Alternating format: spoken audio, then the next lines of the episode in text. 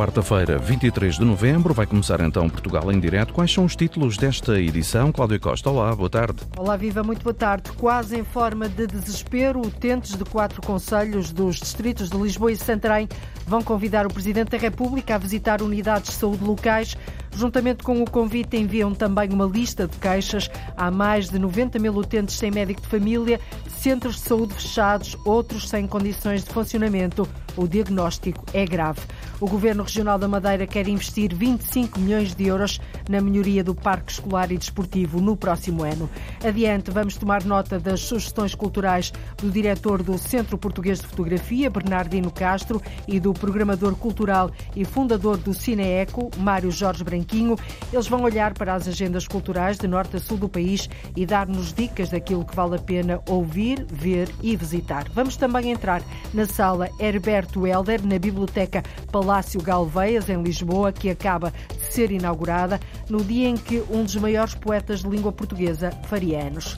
Portugal em direto, emissão na Antena 1, RDP Internacional, Antena 1 Madeira e Antena Açores.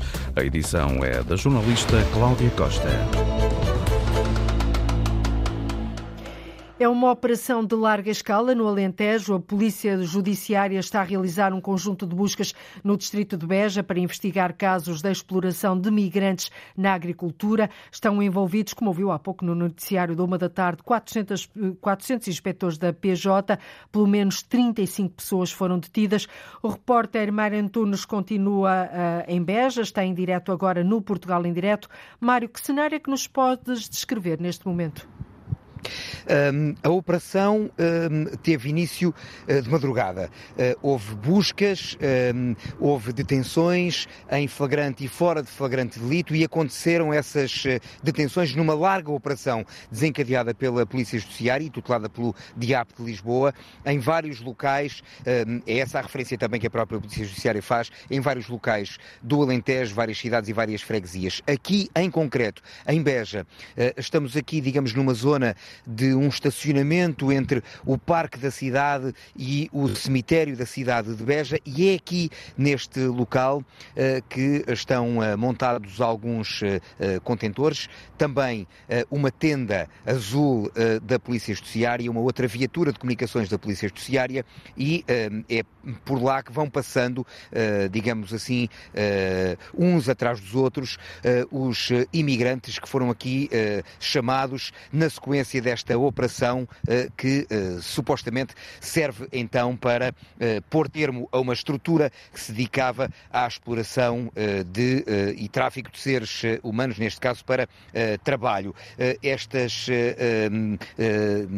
várias pessoas que aqui estão vão passando por aqui, agora já há menos, foram trazidas aqui em diversas viaturas vindas das muitas explorações agrícolas onde foram então recolhidos, vêm para serem identificados, perceber-se de que forma é que estão ou não legais, ehm, quer do ponto de vista da imigração, quer do ponto de vista laboral no nosso país. Ehm, vão também ser, digamos, questionados eh, para dar corpo a este inquérito que está então a decorrer eh, e que eh, deu esta operação em larga escala, que também teve já como resultado prático, pelo menos até agora, na detenção de 35 pessoas, entre homens e mulheres, de não só estrangeiros, mas também portugueses. Quanto às nacionalidades. Aqui dá para perceber que há diversas nacionalidades entre estas pessoas que vão esperando. Também tem aqui o Serviço de Apoio da Segurança Social da própria Câmara do Alto Comissariado para as Migrações que vai fornecendo aqui alimentos enquanto esperam eh, e, portanto, estas pessoas vão aqui aguardar numa operação que, como digo, já teve aqui mais aparato.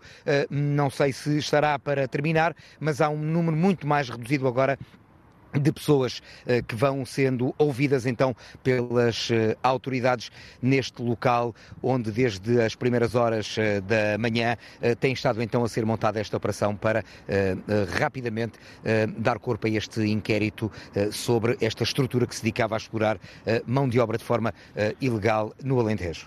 O repórter Antena 1 Mário Antunes a acompanhar esta situação, agora em direto de Beja. Estes migrantes trabalhavam em campos agrícolas em Beja, Cuba e Ferreira do Alentejo, sem condições de dignidade. O convite chega a Belém esta tarde. Os representantes de utentes de quatro conselhos dos distritos de Lisboa e Santarém querem que Marcelo Rebelo de Sousa visite as unidades de saúde locais.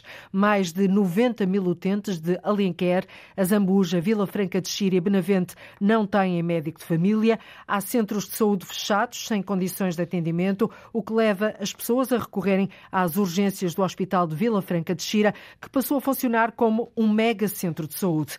Ali lista com as queixas e o convite vão ser entregues, Paulo Verã, ao Presidente da República. A situação é grave e os utentes de saúde de Alenquer, Zambuja, Vila Franca de Xira e Benavente querem que o Presidente da República veja com os seus próprios olhos o que se passa nos centros de saúde destes conselhos. Vamos entregar no Palácio de Belém um convite para que o Sr. Presidente da República se possa inteirar no local da situação dos centros de saúde dos quatro conselhos, Alenquer, Zambuja, Benavente e Vila Franca de Xira. Domingos David, da direção do Movimento de Utentes dos Serviços Públicos, traça-nos um retrato. Temos mais de 90 mil utentes sem médico de família, temos milhares de utentes com doenças crónicas à espera de consulta, temos extensões de saúde encerradas, temos algumas unidades de saúde sem climatização e sem instalações sanitárias em condições. Quisemos saber como fazem os utentes quando precisam de uma consulta e não têm médico de família. Umas vezes é pela internet que não funciona, que não são atendidos, é pelos telefones que também não são atendidos, ou quando são, são tarde e a más horas. Assim que abrem as agendas para a marcação de consultas para o mês, no mesmo dia ficam logo todas preenchidas, porque são muito poucos médicos onde existem, porque há freguesias que não têm sequer médico nenhum, como é o caso do Carregado em Alenquer, 17 mil utentes não têm um único médico de família. A solução é recorrer às urgências hospitalares, que, segundo o coordenador da Comissão de Utentes do Conselho de Benavente, se transformou num autêntico mega centro de saúde. E chega ao momento em que têm mesmo que ir a algum lado. E onde é que vão? Vão às urgências do hospital que não estão vocacionadas para este tipo de atendimento, não podem funcionar como estão a funcionar, como sendo um enorme centro de saúde. Não é só o Hospital Vila Franca, são todos os hospitais do país. E isto é insustentável, isto não pode continuar assim. Os movimentos cívicos de utentes dos serviços públicos continuam a manifestar o seu desagrado perante esta situação. Já recorreram ao Ministério da Saúde, pediram audiência ao Primeiro-Ministro, mas sem obterem qualquer resposta, recorrem agora a Belém com um convite a Marcelo Rebelo de Sousa para visitar os centros de saúde destes conselhos. E o recurso ao Presidente da República é quase um grito de desespero dos utentes destes quatro conselhos dos distritos de Lisboa e de Santarém. Em Mesão Frio, distrito de Vila Real, arrancaram finalmente as obras de reconstrução do posto da GNR. O edifício deixou de funcionar há três anos por causa de um incêndio. Três anos à espera que os trabalhos de recuperação comecem, Miguel Bastos. Por causa de um motivo que se repete em vários concursos públicos por todo o país. Falta de interesse, refere o Presidente da Câmara, Paulo Silva. Punha-se a concurso e não havia procura, nomeadamente das empresas de construção. Depois que colocou-se aqui uma questão de preço, Infelizmente, fruto de algumas negociações com a administração interna, conseguiu-se um incremento de 25% de base. Ao todo, cerca de meio milhão de euros. O concurso foi adjudicado há pouco mais de um mês. As obras já estão em andamento e deverão estar prontas em maio, junho do próximo ano. O autarca de Mesão Frio realça que a presença da GNR no Conselho é fundamental para a segurança da população envelhecida. Há muito idoso a ver sozinho Pronto, e também é uma forma de lhes garantir algum conforto, alguma segurança, algum apoio que a GNR felizmente nos presta, não é? Portanto, e para além disso, a ordem pública na própria vila, não é? Portanto, não, não é pensável sequer existir uma sede do Conselho que não tenha uma força policial, não é? Portanto, é importante para nós eh, termos aqui as forças de segurança. Há três anos, um incêndio deixou o posto da GNR de Mesão Frio inoperacional. Os cerca de 20 guardas da GNR tiveram que ser instalados num edifício cedido pela Câmara. A meados do próximo ano, a GNR vai voltar a casa.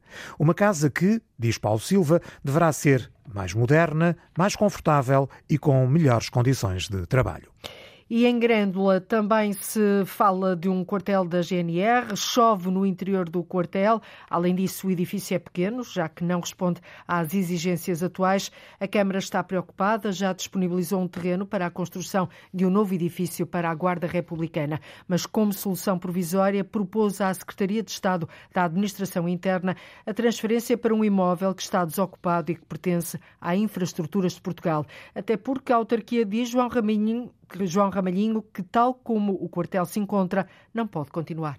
As instalações onde trabalham os efetivos da GNR em Grândola estão degradadas e apresentam vários problemas. Por exemplo, o espaço é pequeno e chove no interior. O alerta é de António Figueira Mendes, presidente da Câmara Municipal de Grândola. Temos aqui muitos militares a trabalhar e a viver em espaços pouco condignos para os dias de hoje. É um edifício muito antigo, tem muitas infiltrações, não tem condições de qualidade de habitabilidade para, não só até nas próprias secretaria, mas também nas, nos quartos dos, dos militares, que, inclusive chove lá dentro. A análise foi feita é que era preciso uma requalificação geral do edifício.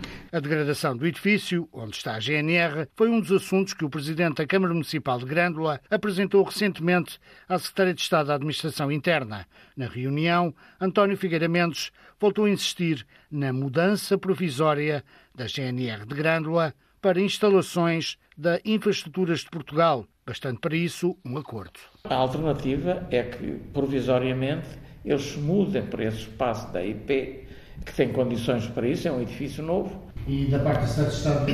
Não, diz que ia fazer essas diligências, porque de facto há aqui três entidades que se envolvem: a GNR, as infraestruturas e a administração interna. A solução definitiva também está apresentada. O Presidente da Câmara Municipal de Grândola, António Figueira Mendes, deixou claro ao Ministério da Administração Interna que tem um terreno disponível junto aos bombeiros para o novo quartel da GNR. Tínhamos, uh, no ano passado, uh, aqui tratado de um protocolo com um terreno que a Câmara cede ao Ministério para a construção do novo quartel e o processo interrompeu-se uh, por uma questão que agora percebemos que tinha que ver com o cabimento de uma pequena verba por um trabalho que já tinha sido feito e pago pela Câmara. Portanto, aquilo que dissemos é que uh, a Câmara assumiria essa despesa e, portanto, creio que isso, isto são palavras da Senhora Secretária de Estado, que isso então retomaria o processo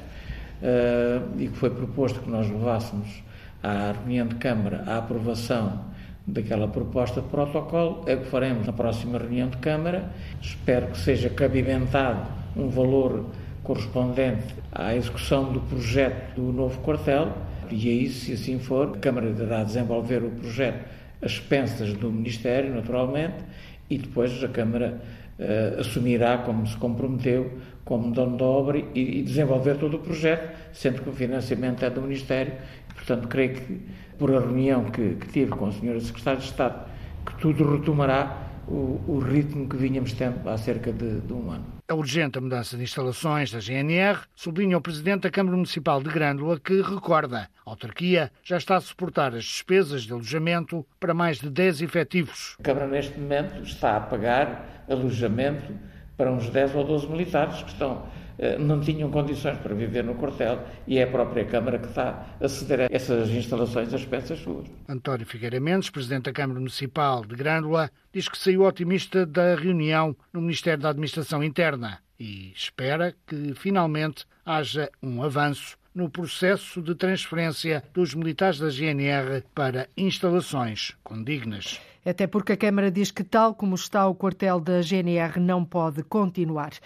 Digo-lhe agora que a A41 está cortada em Santa Maria da Feira devido a uma colisão. Uh, um homem morreu na sequência desta colisão entre uma carrinha onde, onde a carrinha onde seguia e um caminhão na autoestrada A41 em Santa Maria da Feira, que se encontra cortada no sentido Espinho-Ermida. É esta a informação disponibilizada pelos bombeiros e também pela brisa. 25 milhões de euros é o investimento previsto pelo Governo Regional da Madeira na melhoria do parque escolar e desportivo no próximo ano. As verbas constam do orçamento e do plano de investimentos da região para 2023, que está agora em análise na Assembleia Legislativa da Madeira. Parte do valor é destinado a obras de eficiência energética. O restante, Marco António Souza, destina-se à recuperação de várias escolas e a um pavilhão. A recuperação do parque escolar faz parte do plano de investimentos para 2023. O secretário regional de Equipamentos e Infraestruturas diz que o investimento ascende aos 25 milhões de euros. Parte do valor está destinado à melhoria da eficiência energética das escolas, explica Pedro Fino. 5,6 milhões estão previstos com este uh, objetivo. Por exemplo, no, no, próximo ano iríamos uh, uh, investir uh, nesta área na escola básica do segundo e terceiro uh, ciclo do Estreito de Cama de Lobos, na escola Gonçalves Jarco e a escola básica do segundo e terceiro ciclo da Horácio Bem. Os restantes investimentos na área da educação destinam-se à requalificação de escolas e pavilhões. Iríamos iniciar uh, a reabilitação da escola Ângelo Augusto da Silva. Reabilitaremos uh, também alguns polidesportivos de apoio às escolas básicas e secundárias uh, existentes. Portanto, vamos incidir este investimento na Escola Básica e Secundária Gonçalves Jarco, a da Calheta e a da Escola de Santana Bispo Dom Manuel. Também está prevista a construção do pavilhão do Estreito de Cama de Lobos, dando continuidade à obra e iremos iniciar e concluir também o campo de futebol do, do Ribeiro Real. Pedro Fino diz que o Governo quer alargar estes investimentos a outras escolas. O objetivo é requalificar o vasto parque escolar da região. Não temos recursos ilimitados, mas uh, temos isto bem planeado, de modo a, a conseguir abranger a reabilitação a, a, todo o parque escolar. Vai ser também construída uma bancada no campo do Porto da Cruz, obra ao abrigo do orçamento participativo. Obras na área da educação e desporto no próximo ano na Madeira vão representar um investimento a rondar os 25 milhões de euros. Hoje há um poeta que faz anos. Todos os dias toda a gente nasce ou renasce. Herberto Helder neste dia em que se assinala o aniversário do poeta. Um poeta que gostava e cuidava dos livros. Teve o cuidado de forrar a grande maioria dos livros, colocar na lombada dos livros o nome do, do, do livro e o, o nome do autor está em risco por falta de dinheiro. O Festival Multidisciplinar Jardins Efêmeros de Viseu poderá não se realizar em 2023 e 2024 por falta de financiamento da Direção-Geral das Artes, a associação que organiza este evento. Segundo a presidente da Associação Pausa Possível, é assim que se chama, a atividade para o próximo biênio vai encerrar, isto se não houver uma inversão dos resultados provisórios. Em causa está o programa de apoio sustentado da DG Artes na área de programação modalidade bienal, que não garantiu, Carolina Ferreira, os 240 mil euros que a associação pedia. A presidente da Associação Cultural Pausa Possível considera a decisão provisória injusta. Nós todos entendemos a dificuldade da DG Artes na atribuição destes apoios, não é? Mas também entendemos que o nosso projeto tem um impacto com repercussão social e internacional bastante grande, onde foram elencados também documentos que corroboram a nossa relação com a Câmara Municipal de Viseu, que apoia este projeto desde 2011, e, portanto, não foram interpretadas algumas uh, informações constantes na candidatura que deveriam ter tido, sido consideradas. Segundo os resultados provisórios do Programa de Apoio Sustentado da Direção-Geral das Artes na área de programação modalidade bienal, a Associação não conseguiu garantir os 240 mil euros que solicitava. Se não houver inversão, Sandra Oliveira garante que terá de ser encerrada a atividade para o próximo biênio. São 240 mil euros para o biênio, portanto são 120 mil euros por ano implica que isto há um cofinanciamento por parte da Câmara Municipal, portanto isto é a mesma coisa de um casal pagar uma renda e divide a renda. Se não conseguirmos um dos apoios, não conseguimos pagar a renda a metade de uma casa. E isto passa-se também em todas as estruturas. E, portanto, no nosso caso, como estão indexados os apoios uma a outra entidade, por obrigação regulamentar, implica, facto, a extinção. Fica em causa, nomeadamente, o Festival Multidisciplinar Jardins Efêmeros e a Galeria de Arte Contemporânea Venha a Nós a Boa Morte. A esperança é que a decisão provisória ainda seja revertida. Tivemos a oportunidade de, agora, no período de audiência prévia, reforçar alguns elementos que estavam na candidatura para tentar reverter esta situação. Caso contrário, terá que ser extinto e com grandes danos e grandes impactos negativos sociais, económicos e culturais para a cidade de Viseu.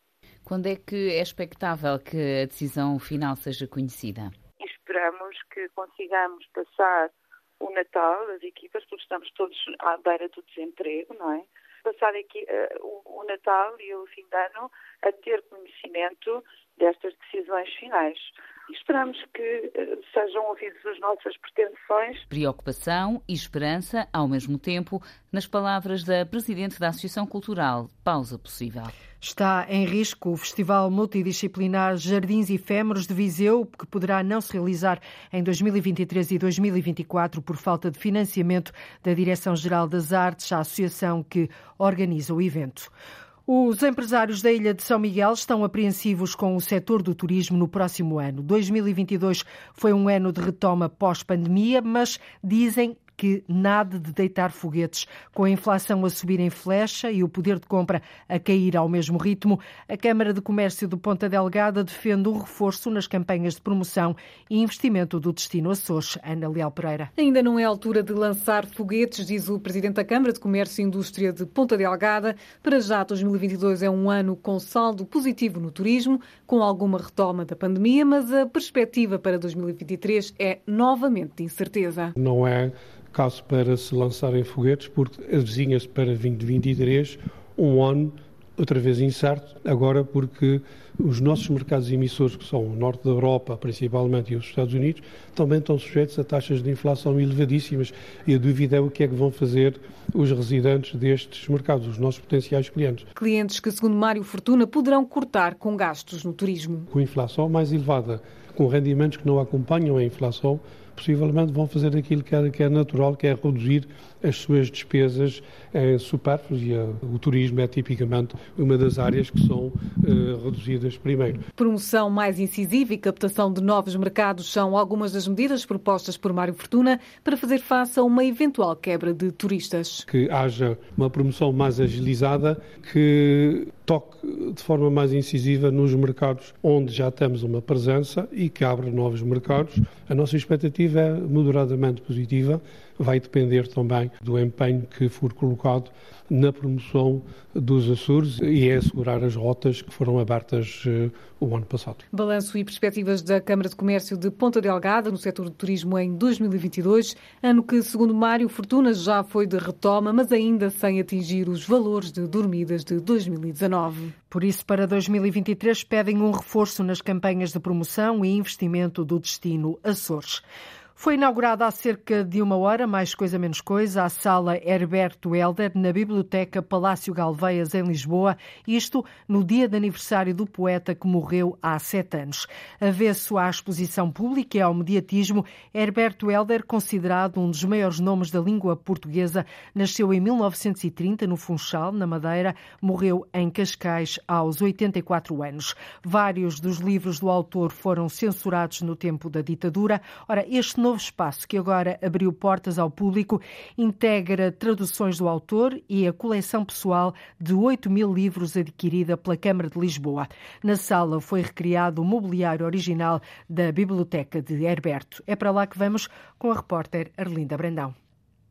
Estamos numa nova sala da Biblioteca Palácio Galveias, na sala Herberto Helder, que abriu há pouco mais de uma hora ao público, neste dia em que se assinala o aniversário do poeta, a Câmara Municipal de Lisboa adquiriu a sua coleção pessoal de livros, que se encontra aqui. Tenho comigo Edith Guimarães, chefe de divisão da rede de bibliotecas de Lisboa. O que é que se pode encontrar aqui nestes mais de 8 mil volumes. Vão encontrar precisamente a biblioteca pessoal do poeta Herberto Helder e vão poder descobrir, através dos seus livros, os seus gostos literários, mas também os seus interesses para além da literatura, que foi tratada com muito carinho pelo poeta, teve o cuidado de forrar a grande maioria dos livros. Estamos colocar... aqui a ver na estante? Sim, estamos aqui a ver na estante e de colocar na lombada dos livros o nome do, do, do livro e o, o, nome do autor. Portanto, como podem ver nesta estante, uma boa parte dos livros estão todos forrados e têm esta particularidade. Para além de, de os ter assinado, rubricado e assinado, todos os livros estão assinados por ele, e pode-nos eh, dar alguns exemplos eh, de autores deste tão grande acervo? São muito diversificados. São muito diversificados, há muita poesia, há muita poesia portuguesa, mas também há poesia estrangeira. Mas este trabalho de descoberta desta coleção acho que é algo que os investigadores e os curiosos de Herberto Helder vão poder dedicar daqui para a frente. A ordem pela qual os livros aqui estão arrumados é precisamente a mesma pela qual os tinha arrumado em casa e o mesmo cuidado que tivemos para que, esta biblioteca fosse o mais fidedigna uh, e real uh, face àquilo que o poeta tinha em casa, mandámos uh, desenhar as estantes, portanto, as estantes foram desenhadas e foram feitas pelos carpinteiros da Câmara Municipal de Lisboa. Estava assim, só a olhar para a estante, temos coisas tão diversificadas como Bíblias, como antologias uh, de poesia, tanto poetas estrangeiros como portugueses, como dizia há pouco. Tenho comigo também Fernanda Bandeira, coordenadora daqui da Biblioteca Palácio eh, de Galveias. As pessoas podem levar os livros ou é só para consulta local? Não, os livros estão disponíveis em, em livre acesso, mas é, são só de consulta local. Temos aqui também uh, uma prateleira com uh, livros de Herberto Helder. Sim, achámos interessante que junto à Biblioteca do Poeta uh, estivessem os livros de sua autoria que são uh, pertença da Biblioteca. Não só aqueles em que Herberto Helder é autor, mas também é prefaciador e é tradutor e achámos que seria interessante uh, ficarem junto da coleção. E para terminar, neste dia de aniversário, vou pedir uh, à coordenadora daqui da biblioteca para nos ler um pequeno poema de Herberto Helder, neste dia do Parabéns a Você, em que fazia, se fosse vivo, 92 anos. Nesta terra nunca mais se morre. Todos os dias toda a gente nasce ou renasce. Porque os que morrem nem dão por isso exceto no instante mesmo, o que é pouco para um capítulo tão perentório. Herberto Helder, aqui, uh, lido aqui, este nome grande da, da literatura portuguesa, uh, está inaugurada a sala Herberto Helder na Biblioteca Palácio Galveias, em Lisboa. O Portugal em Direto já a visitou.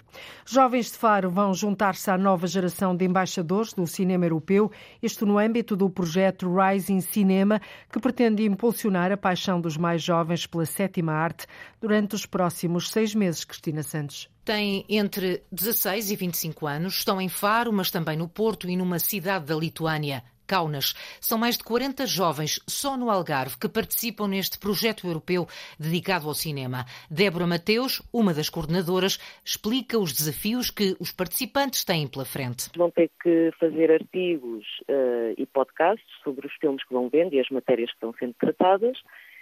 E dos 11 filmes exibidos no programa, Uh, os três últimos filmes serão programados já por estes jovens. Este curso, gratuito, prolonga-se por seis meses. É composto por visionamento de filmes europeus e diversos workshops. O objetivo é ensinar o que é, afinal, a programação de ciclos de cinema. Às vezes pensamos que programar cinema é só. Uh, ah, põe este filme, este, mas não, são coisas que são pensadas, não é? Por exemplo, se vemos os, os festivais de cinema, uh, enfim, há ciclos que uh, aqueles filmes estão lá por uma razão, não é? E as pessoas que os programam uh, fazem uma série de investigações para chegar àquele ciclo, não é? E, e é um trabalho bastante criativo. O primeiro filme visionado foi Cinema Paraíso, de Giuseppe Tornatore. Débora Mateus aponta no calendário os próximos filmes até ao final do ano. O Roma do Fellini, dia 6 de dezembro, e dia 13 de dezembro temos o Canino do Yorgos Lântimos. Em Faro, são duas as mentoras que vão acompanhar o grupo de jovens nas 11 sessões de cinema, mas também nos 11 workshops dedicados a temas como linguagem do cinema, escrita criativa e produção de podcasts, por exemplo. O número de inscritos foi uma surpresa. Surpreendeu-nos muito. Ficámos muito, muito, muito contentes, não estávamos à espera de receber assim tanta inscrição. O resultado de todo o trabalho produzido neste curso vai estar disponível online, afirma Débora Mateus, uma das coordenadoras deste programa. O projeto tem um site específico, que é risingcinema.eu, Rising Cinema resulta de uma candidatura ao programa europeu Collaborate to Innovate, que apoia projetos inovadores e colaborativos da rede Europa Cinemas. E, no fundo, o objetivo é impulsionar a paixão dos mais jovens pela sétima arte durante os próximos seis meses. Uma da tarde, 45 minutos, em Portugal continental e na Madeira, menos uma hora nos Açores. Está na altura de ligarmos o GPS da cultura e a trilha já indica isso mesmo. Uma vez por semana, dois agentes da cultura, duas vozes, olham para o que há nas agendas e programações culturais de norte a sul do país eh, e ajudam-nos a tomar nota daquilo que vale a pena ver e ouvir. São nossos convidados o diretor do Centro Português de Fotografia, Bernardino Castro, e o programador cultural e fundador de um dos mais referenciados festivais de cinema ambiental do mundo, o, Cine, o Cineeco, Mário Jorge Branquinho. Muito boa tarde aos dois. Bem-vindos à Antena 1. Olá. Mário Jorge Branquinho, começava por si. Uh, sugere para, para os nossos ouvintes e como primeira proposta o espetáculo de bailado Quebra-Nozes no grande auditório do Centro Cultural e de Congressos, CCC, nas Caldas da Rainha, em dia feriado, dia 8 de dezembro, quinta-feira, às 5 da tarde. O Quebra-Nozes tem mais encanto nesta altura? Exatamente, é um grande espetáculo de bailado, precisamente em dois atos, naquela que é a 16 temporada clássica da Classic Stage e, portanto, faz todo sentido uma narrativa encantadora que desperta eh, todos nós, o nosso imaginário, remetendo-nos precisamente para o reino da fantasia.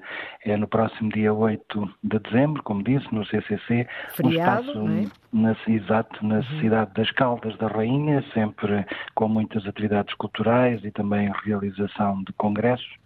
E já agora, uma estrutura referencial no país que possui uma plataforma de produção e de programação assente na valorização cultural da comunidade. Está a falar sendo... deste Centro Cultural e de Congressos Exatamente. das Caldas. No seu entender, tem o palco ou tem a mediatização que merece?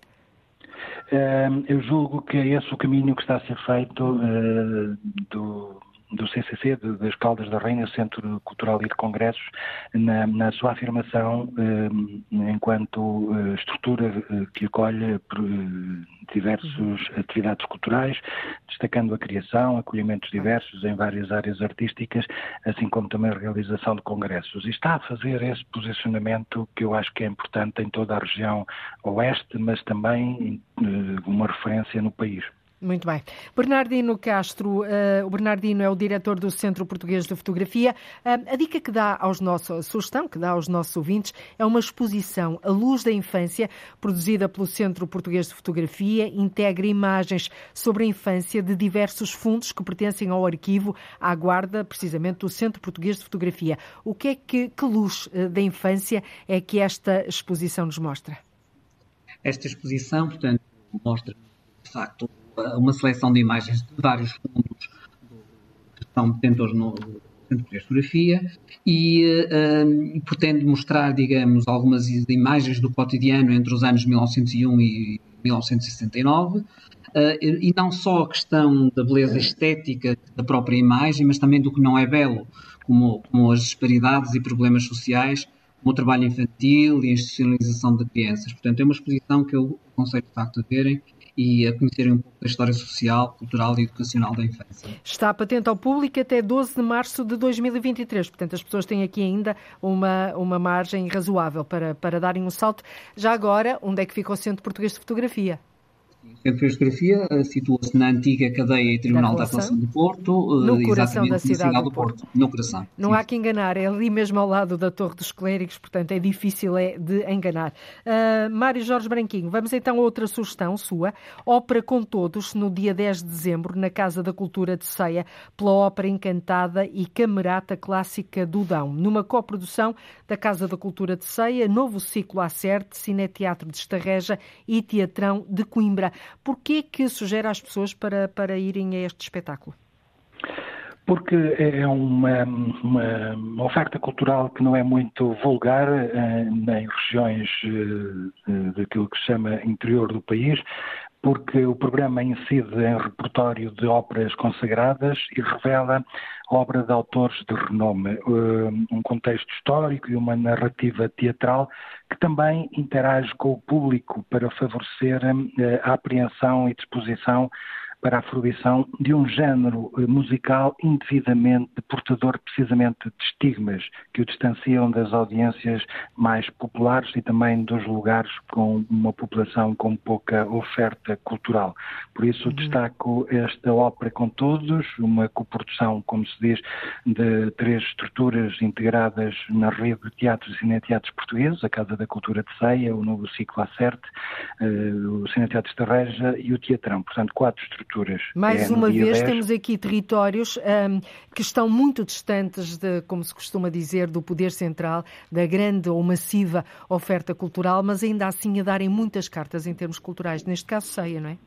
Exatamente, e, e, este espetáculo demonstra isso mesmo, eh, como eh, cantores líricos, como eh, músicos profissionais, interagindo também com alguns poucos da comunidade local, transportam para o público um espetáculo que, de grandiosidade e, portanto, estamos a falar quase de 50 pessoas entre músicos, bailarinos e atores em palco. Que vão que é, a ceia, não é? Que vão a ceia, não ao Porto, nem a Lisboa, nem a Coimbra. dia 10 de dezembro dia 10 de dezembro. Fica este sublinhado, sem dúvida. Bernardino, a sua segunda sugestão é um livro, Polícias, Ladrões e Outras Revelações, de Leonor Sá. Constitui o resultado de 25 anos de tratamento e pesquisa sobre as 30 mil imagens do arquivo histórico fotográfico do Museu da Polícia Judiciária, levados a cabo pela sua mentora, Leonor Sá. Por que lhe chamou a atenção e por que sugere aos nossos ouvintes este livro? Ora bem, este livro de facto é uma obra que eu acho extraordinária, de, publicada pela, pela, imprensa nacional Casa da Moeda, e, e de facto revela a, a, uma história da fotografia, da, da, polícia, da polícia científica em Portugal. Portanto, é, é, e é extremamente importante porque dá de facto, uh, uh, mostra-nos um arquivo desconhecido e normalmente os arquivos são sempre desconhecidos e é difícil de fazer chegar a eles, mas este livro de facto consegue isso uh, e está de uma, organizado de uma forma muito clara, muito, uma linguagem muito simples, chega a todos e não está, é está, está, a dar também a conhecer um espólio uh, invulgar, deste invulgar arquivo fotográfico, até agora desconhecido, não é? Uh, rostos de, de, quem de facto uh, fotografou uh, estas imagens que aparecem neste, nesta publicação. aparecem também questões das personalidades da vida política e cultural que, que também foram encontradas neste arquivo, pelas mais variadas circunstâncias, quer por ligações formais ou informais uhum. com a polícia, quer sejam momentâneas, quer sejam, digamos, continuadas, ou por questões de perseguição, ou por outro tipo de, de situações que aconteceram e, portanto, aconselho vivamente a, a leitura deste livro. Não tem data, portanto, podem folhear a qualquer altura o livro Polícias, Ladrões e Outras Revelações. Sim, sim. Bernardino, eu vou propor um, desligarmos esta ligação que está a ser feita via remota e peço desculpa aos nossos ouvintes que não está de todo em boas condições. Vamos ligar-lhe pelo telefone. Enquanto isso, vamos para as últimas sugestões. Mário Jorge Branquinho uh, propõe Coimbra Blues a decorrer no Teatro Académico Gil Vicente, em Coimbra, nos dias 9 e 10 de dezembro à noite, com grandes nomes dos blues nacionais e internacionais. Que nomes são esses? Exatamente, é precisamente no Coimbra em Blues, uma marca que nasceu no Teatro Académico Gil Vicente e que traz nomes sonantes no dia 9 de dezembro, à noite, às 21h30, sobe ao palco os Archie Lee Hooker e The Coast to Coast um, Blues Band, uma banda que vem dos Estados Unidos da América. E logo a seguir, numa jam session de B.B. King, Carlos Paredes com Buda Guedes, Frankie Chaves e Guilherme Catela, um mote criado especialmente para o Coimbra em Blues, tendo como protagonistas estes três guitarristas de excelência. Depois, no dia 10 de dezembro, também à noite, 21h30, é a vez da banda portuguesa Peter Storm e The Blues Society, um espetáculo versátil e intimista, é podemos dizer, sustentado na experiência destes músicos intervenientes. E logo a seguir, a mítica banda inglesa dos blues, de Animals. Por sinal, já passou no Ceia Jazz and Blues, aqui na cidade de Ceia.